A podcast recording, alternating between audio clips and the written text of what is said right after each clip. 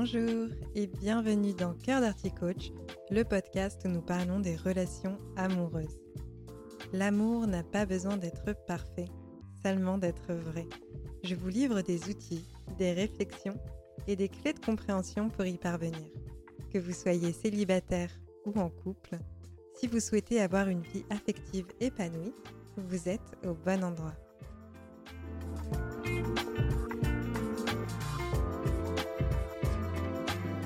Bonjour à toutes et à tous, je suis ravie de vous retrouver dans ce nouvel épisode de Cœur d'Arty Coach qui va être un peu différent des fois précédentes puisqu'aujourd'hui j'ai l'honneur d'accueillir Morgane sur le podcast.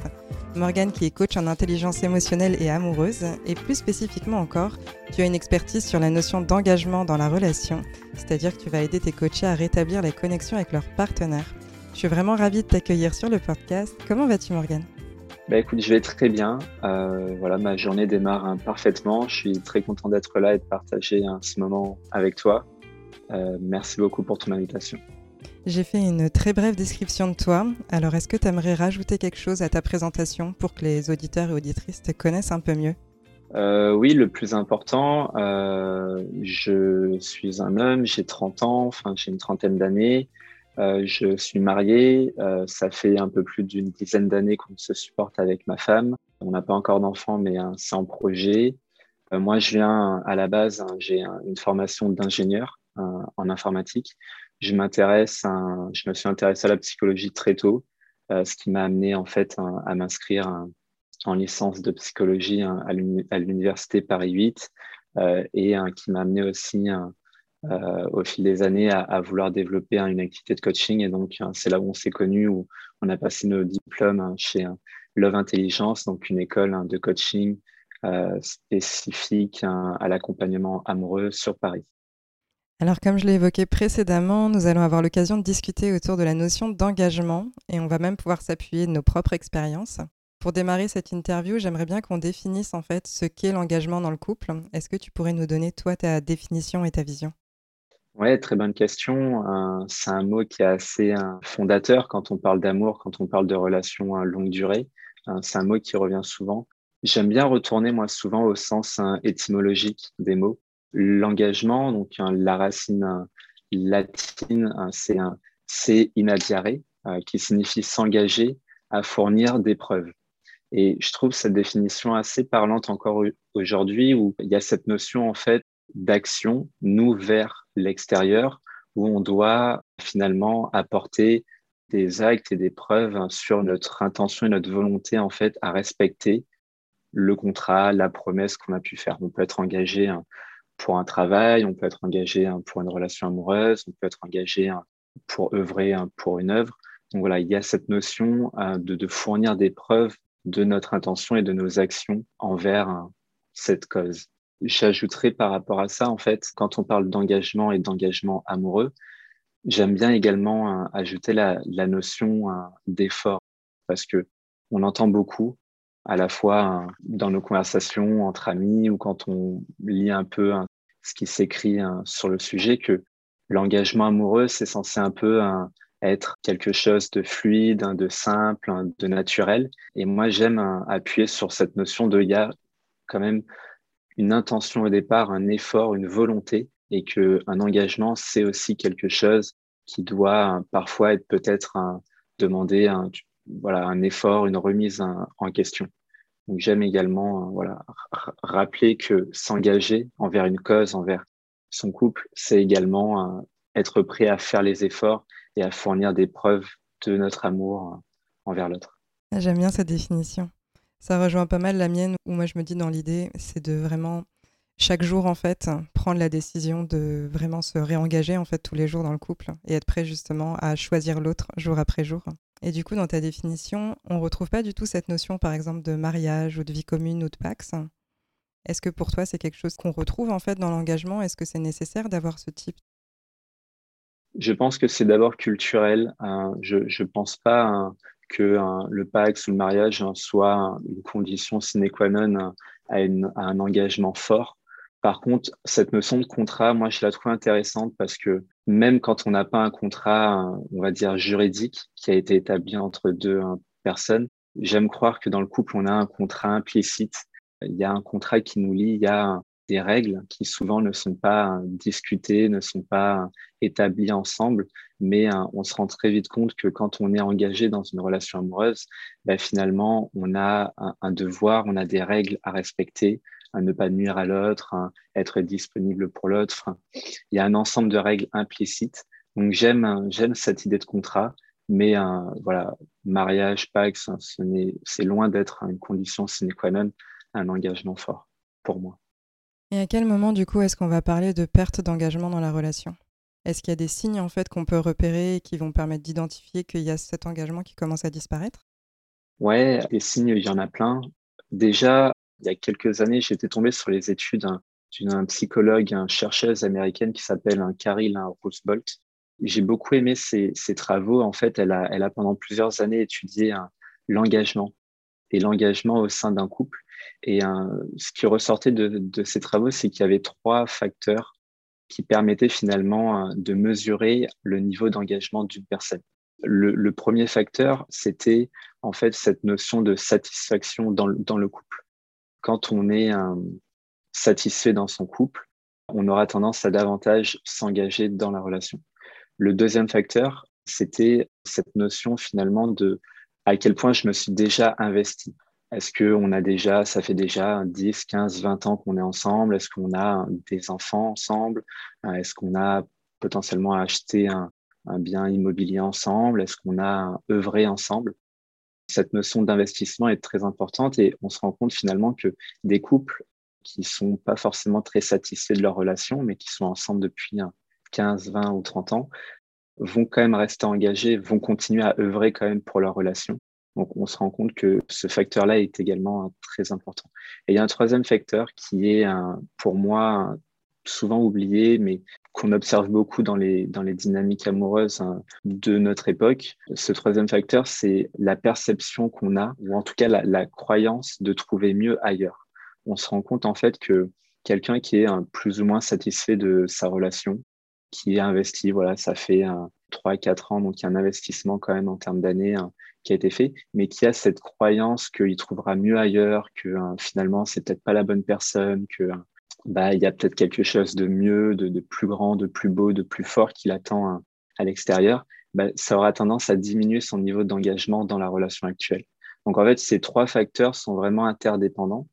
Et euh, pour répondre, pour commencer à répondre à, ta question, je pense que c'est important un petit peu d'essayer autant que faire se peut de mesurer ces indicateurs dans sa relation et chez l'autre, hein, chez son partenaire ou sa partenaire, pour bah, déjà avoir un petit peu un sentiment. Hein, est-ce que l'engagement est simple? Est-ce que l'engagement est, moteur hein, chez la personne en fonction de ces trois facteurs-là? Et quand en fait on remarque justement que notre partenaire est en train de s'éloigner, on peut avoir un comportement assez euh, contre-intuitif au final qui va être de s'accrocher à l'autre à tout prix, de commencer un peu à l'oppresser, voire à l'étouffer. Donc on sait que c'est pas la bonne méthode, mais on peut quand même euh, adopter cette technique parce qu'on voit l'autre qui part et on n'en a pas envie. Mais du coup, c'est quoi la bonne attitude à adopter? Alors, déjà, euh, quelqu'un qui, qui se désengage d'une relation, encore une fois, il y a, y a, plein de signes en fait qui vont, euh, qui vont survenir dans, dans, la, dans la relation ce qui est vraiment important, c'est d'essayer d'être au clair en fait avec qu'est-ce qu'on est en train de traverser, d'expérimenter dans sa relation. Je vais te prendre quelques exemples. Un des signes qui est souvent courant hein, euh, d'une personne qui n'est pas beaucoup engagée dans sa relation, euh, c'est un partenaire qui va être dans, le déni. En fait, euh, tu as, alors je te prends un exemple un peu un bateau, une femme qui va rappeler à son homme que euh, bah, qu'il hein, n'est pas très présent, qu'il rentre tard le soir, hein, qu'il travaille beaucoup. Et l'homme va être plutôt dans une posture hein, de, rejet, en fait, de, déni de la situation. Non, je vois pas de quoi tu parles. Et puis, euh, c'est toi qui en fais tout un plat. Tu es, trop émotive. Et en fait, ce, ce, déni est pour moi un signe important d'un désengagement en fait de l'autre, parce que il n'est pas dans la dans l'écoute et dans l'accueil finalement euh, de de l'émotion de l'autre et de l'univers de l'autre. Il y a une dissonance entre ce qui est expérimenté par l'un et ce qui est vécu par l'autre. Et, et, quand on a un partenaire qui est dans le déni, euh, c'est souvent un grand signe de désengagement ou de manque d'engagement parce que il ne prend pas le problème à bras le corps, il préfère plutôt l'ignorer ou le rejeter. Face à ça, face à, à, ce, à un signe de désengagement hein, dans la relation, c'est important de, rester en fait un, très au clair sur ce que soi-même on traverse dans la relation. Souvent, et tu l'as tu l'as évoqué, il y a, y a des personnes qui vont avoir tendance à faire un, en fait à se suradapter à l'autre, à être dans une forme de suractivité pour maintenir la relation à flot. Pour reprendre mon exemple, une femme qui va être en relation et qui va émettre voilà, des, difficultés à se sentir connectée avec l'autre, à se sentir aimée, à se sentir en présence hein, avec son partenaire et en face avoir un retour hein, qui est plus de l'ordre de l'ignorance ou du déni, je lui conseillerais finalement de rester ferme sur ce qu'elle, elle ressent. C'est-à-dire que souvent, on va avoir tendance, et je pense que euh, tu, le remarques aussi beaucoup avec tes, avec tes clientes, on aura tendance à pointer du doigt les, défauts ou les problèmes ou les maladresses de l'autre. Et rester ferme sur ce que nous, on vit, sur ce que nous, on expérimente dans la relation, ça ne porte pas à débat. Bah écoute, hein, chérie, là, je, vois bien que pour toi, il n'y a pas de problème, que hein, c'est normal que tu travailles, et, je trouve ça aussi hein, normal que tu passes du temps au boulot. Par contre, là, je suis en train de t'expliquer ce que moi, je vis en ce moment avec toi. Je suis en train de t'expliquer que euh, je me sens triste, je me sens seul, je me sens pas écouté, je me sens parfois pas aimé par toi. Et en fait, il n'y a pas de débat, il n'y a pas de... On rentre pas dans une joute verbale, d'argument contre argument. Je suis en train de te partager l'impact que la relation que toi tu as sur moi. C'est à prendre, hein, c'est accueillir de ton côté pour essayer de trouver des solutions, un terrain d'entente entre nous. Donc voilà, première attitude que, je pourrais partager hein, à ton audience, hein, c'est vraiment de rester ferme en fait sur euh, ce que vous vous traversez et de pas vous, vous compromettre finalement euh, pour essayer à tout prix de, conserver le lien, même un lien de pauvre qualité pour vous. Et si par exemple, justement, quand on exprime le fait qu'on est triste, qu'on se sent seul, etc., qu'on exprime nos limites en disant, par exemple, moi, mon besoin, ce serait qu'on se voit euh, tous les soirs à partir de 18h, mais que l'autre n'est pas en mesure, en fait, de nous apporter ça, comment est-ce qu'on fait pour euh, trouver un peu un juste milieu où les besoins de chacun arrivent à être respectés?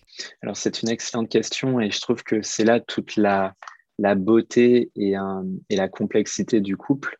Euh, l'idée, en fait, c'est que on a tendance à, vouloir et, à croire que on va se caler à une autre personne, on va se, calquer finalement à l'autre et tous les deux, on, vivra en symbiose, on vivra dans un équilibre parfait où hein, tous nos besoins seront remplis et nourris hein, chaque jour. Hein. Et en fait, faut sortir de cette vision très utopiste de la relation de couple, euh, cette vision euh, très simpliste finalement que euh, on trouvera toujours un terrain d'entente, on trouvera toujours une possibilité de remplir nos besoins qui sont probablement et même souvent différents d'une période à l'autre. Voilà, faut sortir un petit peu de, de ce schéma un peu parfait de la relation amoureuse. Donc ça, c'est un premier point. Et le deuxième point, c'est, et moi, je, c'est quelque chose que je travaille beaucoup avec mes clients en coaching, c'est de, en fait, développer sa capacité à trouver des solutions gagnant-gagnant pour les deux, sans forcément rentrer dans une, moi, je veux à 18 heures aujourd'hui, euh, on peut pas, donc il n'y a pas de solution gagnante. OK, peut-être qu'on peut arriver à se caler une soirée tous les deux dans la semaine. C'est pas aujourd'hui. On va être peut-être un peu frustré hein, aujourd'hui, mais au moins on a trouvé une solution pour à court terme répondre à ce besoin-là.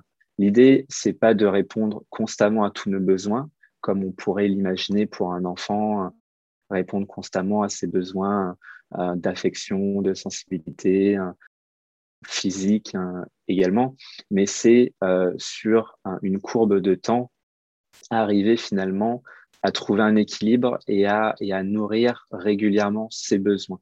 pas de façon optimale, pas de façon euh, constante et immédiate, mais que sur le long terme, il y ait quand même beaucoup plus d'événements et d'expériences qui me nourrissent, qui me comblent, que euh, rester à chaque fois dans un sentiment de frustration où on a l'impression que nos besoins ben, sont complètement ignorés par l'autre.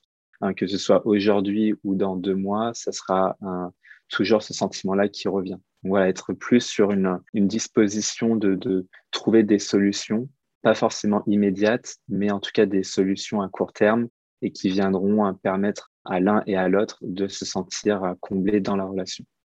C'est une super démarche.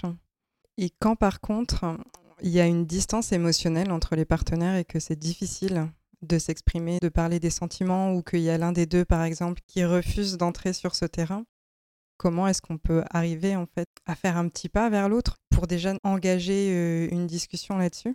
Oui, c'est vrai que souvent, euh, on a tendance hein, à, se confronter à, une réalité qui est, différente pour, pour l'autre. Et par exemple, l'un des partenaires a un besoin, une envie de, de partage, de connexion émotionnelle que l'autre n'est aujourd'hui pas prêt à, lui donner. Tout d'abord, c'est important de l'accueillir, c'est un, ce manque peut-être d'ouverture émotionnelle, ce manque de disponibilité, c'est important hein, de le reconnaître et de l'accepter. Euh, là, je me mets dans, dans la posture de je suis le partenaire qui a besoin d'attention, qui a besoin de rentrer dans l'émotionnel.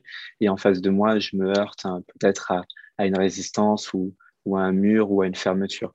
C'est déjà important de comprendre finalement qu'est-ce qui ferme l'autre, qu'est-ce qui, hein, qu'est-ce qui finalement le rend indisponible par moment. L'idée, en fait, c'est de hein, faire preuve hein, de, compassion et d'empathie pour l'autre, comme ce qu'on attend finalement de lui. À partir de ce moment-là, on se rendra compte, en tout cas moi, c'est mon expérience, de il y a peut-être aussi des raisons, peut-être que la personne n'est pas forcément habituée à parler de ses émotions, peut-être que la personne, ce n'est pas naturel pour elle de, de, de s'exprimer, d'être peut-être aussi un tactile, aussi un, affectif. Hein.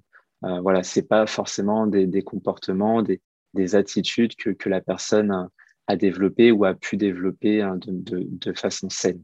Donc déjà, voilà, reconnaître hein, finalement les limitations de, de l'autre. On, on, on, en a tous, on a tous euh, voilà, des, des limitations, des zones d'ombre, des, des, zones de développement qu'on n'a pas pu euh, développer de manière saine.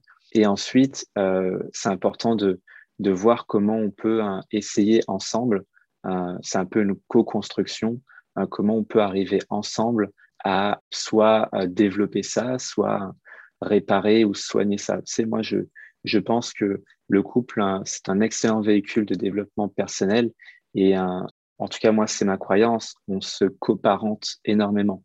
Euh, dans un couple, les deux partenaires euh, font vraiment office un peu de, à la fois de parents, d'amants, de, de, copains, d'amis. On a un peu divers rôles dans la relation et je pense que le rôle de parent, hein, il n'est pas souvent hein, évoqué, mais pour moi, il a, une place vraiment très importante parce que euh, le parent, c'est cette personne qui va hein, être à ton écoute, qui va savoir t'encourager quand on a besoin, qui va savoir être dans l'émotion quand on a besoin, hein, qui va savoir aussi te remettre peut-être à ta place quand tu as peut-être dépassé les, limites. Euh, et c'est aussi une personne qui va t'aider à toi poser tes limites, hein, t'aider à te développer, t'aider à grandir. Et euh, ce rôle de parent, pour moi, au sein du couple, il est vraiment très important. Et, j'ai vraiment cette, philosophie de dire qu'on on se, challenge mutuellement euh, et on s'aide à grandir mutuellement. c'est vraiment pour moi donc voilà, rentrer dans, cette démarche de co-création avec l'autre et quand on est face à un partenaire hein, qui ne s'ouvre pas, euh, bah, voilà, essayer d'être dans l'acceptation déjà dans un premier temps et puis ensuite voir s'il y a possibilité de voilà déverrouiller un petit peu ce qui peut être fermé ou ce qui peut être encore, on va dire, euh, congelé hein, chez la personne. Quoi. Participer finalement à son évolution et à son développement. Et si on se place du point de vue du coup du partenaire qui lui est dans une situation où il ou elle commence à se désengager, tout à l'heure tu as évoqué du coup trois facteurs qui sont interdépendants qui vont justement, je veux dire, faciliter en fait la perte d'engagement. Qu'est-ce qu'on peut faire ou quel déclic un peu on aurait besoin d'avoir pour recommencer à nouveau à choisir sa relation? Très, très bonne question. je pense que avant tout, hein, c'est un questionnement et un cheminement intérieur. Quelqu'un qui, s'engage dans une cause, qui s'engage dans, dans un projet de couple ou professionnel ou caritatif, il y trouve un sens, il y trouve vraiment un intérêt personnel. Moi, il y a un exercice que je fais beaucoup faire à, mes clients, c'est un exercice sur les valeurs où euh, je les amène en fait progressivement à établir leur système de valeurs afin que les personnes se rendent compte qu'est-ce qui est vraiment important pour eux, qu'est-ce qui met de l'essence dans leur véhicule, qu'est-ce qui leur donne vraiment l'énergie de, se lever le matin et d'avoir la banane et d'être content de faire ce qu'ils font. Et je me rends compte que les personnes qui s'engagent peu dans les relations amoureuses, euh, qui ont même parfois du mal à, s'investir et à se mettre en, relation, ce sont des personnes qui valorisent très peu les, relations amoureuses. Euh, euh, c'est voilà un domaine de vie qui est, qui, est, pas très haut placé dans leur pyramide hein, de valeurs. C'est plutôt des, personnes qui sont tournées vers autre chose, hein. peut-être le travail ou plutôt peut-être les, les, activités plaisir, peut-être le dévouement dans une autre cause. Le couple n'est pas vraiment euh, important euh, pour eux. Par rapport à ça, il est important de, remettre du sens chez la personne, c'est-à-dire à quel point le couple et sa relation à l'autre euh, finalement lui apporte et bénéfique pour lui, vient nourrir ses autres domaines de vie, vient finalement participer à son écologie, à son équilibre, lui permet de nourrir des besoins. C'est important que la personne finalement se, se rende compte, parce que souvent c'est pas évident, euh, quel est finalement bah, l'intérêt et, euh, et les bénéfices pour elle. Et je pense que c'est en ayant vraiment cette croyance que la relation est bénéfique pour moi, me fait du bien, m'aide à me développer professionnellement, euh, m'aide à, élargir mon, mon cercle d'amis, mon cercle familial, aide m'aide à, vivre des expériences hein, agréables. C'est vraiment en faisant prendre conscience à la personne qu'il y a un intérêt pour elle, que la personne sera vraiment prête à faire les efforts, à s'engager, à s'investir dans la relation. Et est-ce que tu serais d'accord de toi nous partager un peu ton cheminement justement comme euh, tu as été à un moment donné ce partenaire qui était un peu distant? Oui, alors euh, je vais alors euh, je vais essayer de faire court parce que ça peut ça peut être long. Moi, je j'ai grandi dans une famille où voilà l'émotion avait pas trop sa place. Euh, j'ai un euh, voilà une mère qui a été présente, qui m'a donné tout ce dont j'avais besoin au niveau matériel, mais qui était peut-être pas forcément disponible quand j'avais besoin d'exprimer mes émotions ou quand j'avais besoin de, de, développer finalement toute cette aptitude affective et émotionnelle. Euh, donc, en fait, je me suis développé avec des croyances et, et des pensées que bah, dans la vie, il hein, fallait compter hein, que sur soi-même. J'avais beaucoup de difficultés hein, à me reposer sur les autres. Euh, je n'étais pas forcément euh, très au clair sur ce que les relations pouvaient m'apporter dans la vie et à quel point c'était important pour moi. Malgré ça, ça fait, euh, je l'ai dit en, début de podcast, hein, plus d'une dizaine d'années qu'on est ensemble hein, avec ma femme. Euh, malgré ça, j'ai toujours été attiré par les relations amoureuses. J'ai toujours été, j'ai toujours eu cette envie d'être en relation. Euh, ensuite, il y a être en relation et vraiment s'engager dans sa relation.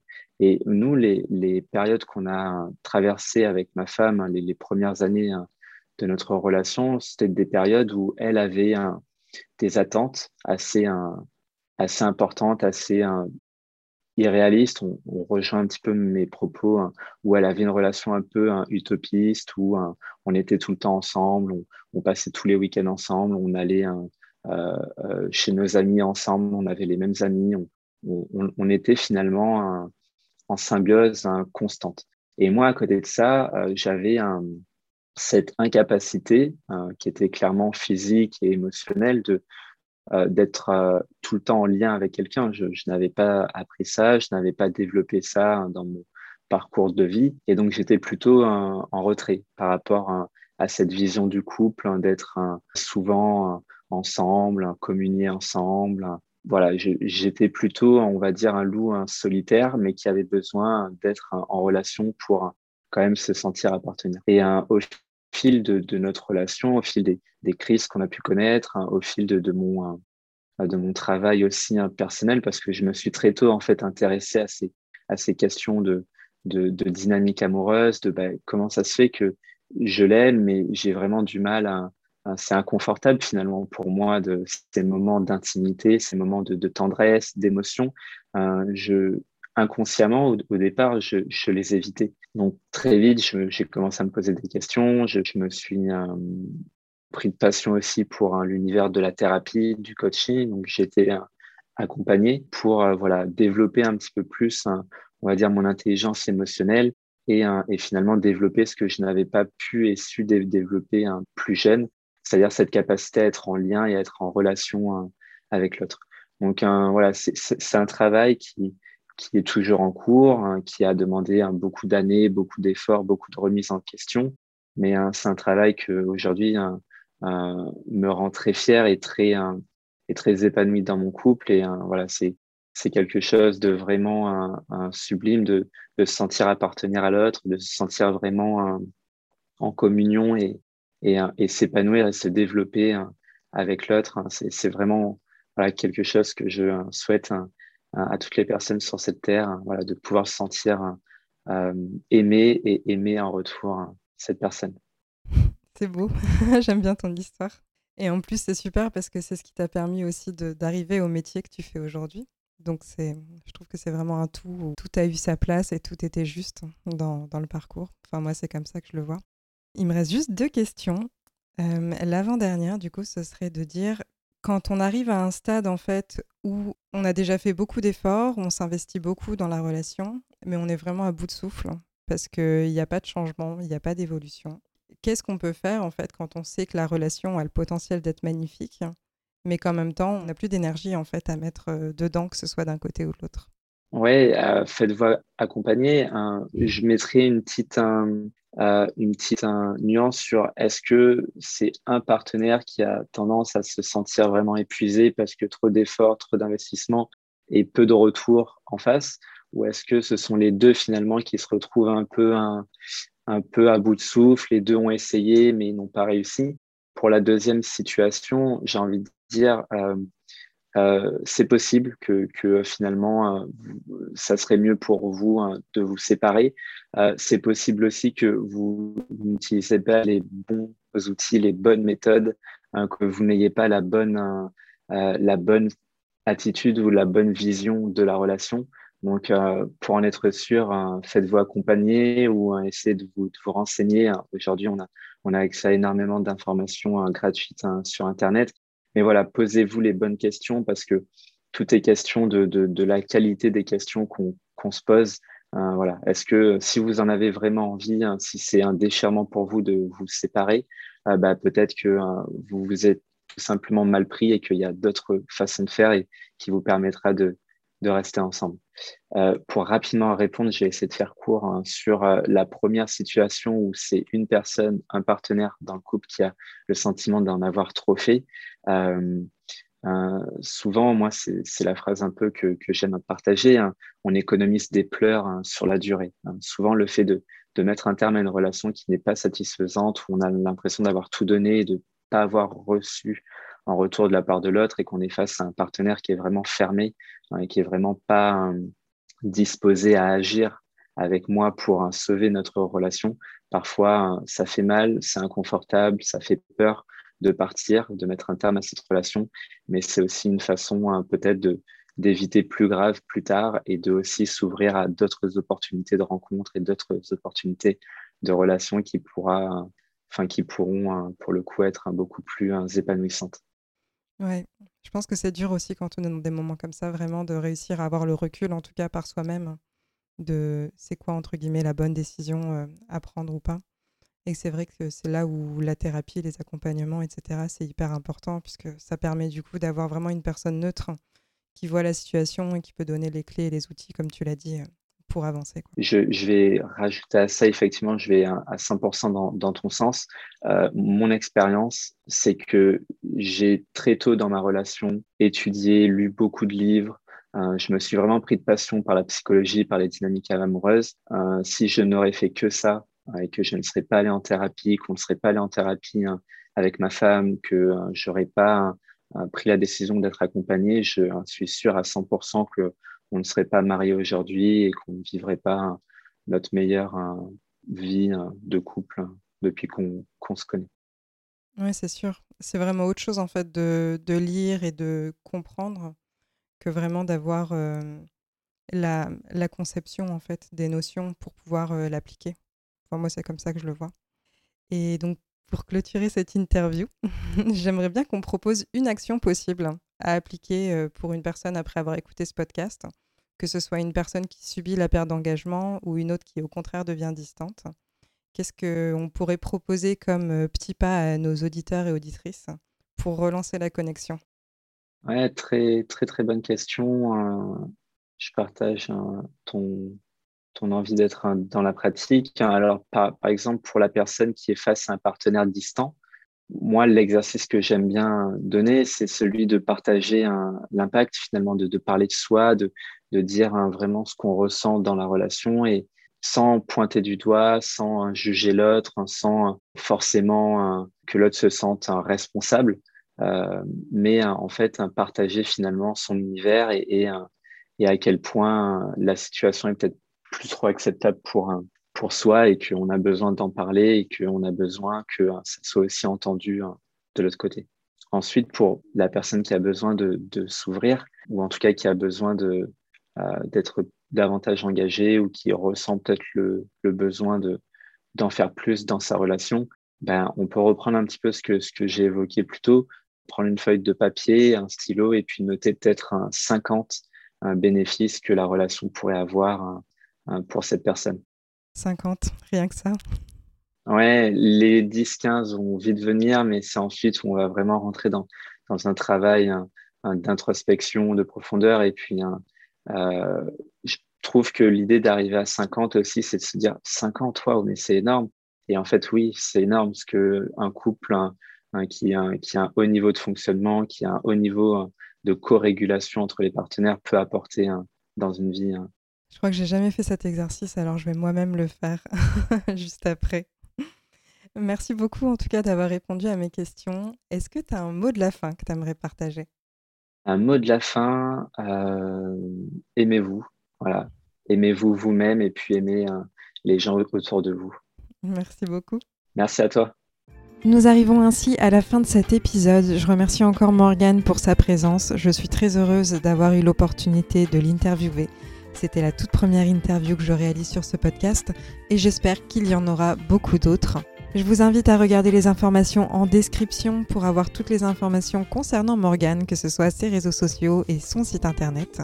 Son travail est vraiment très riche et très intéressant, alors n'hésitez pas à le suivre. Sur ce, je vous souhaite de passer une très belle journée ou soirée et je vous dis à très bientôt pour un prochain épisode. J'espère que celui-ci vous a plu. À très bientôt. Música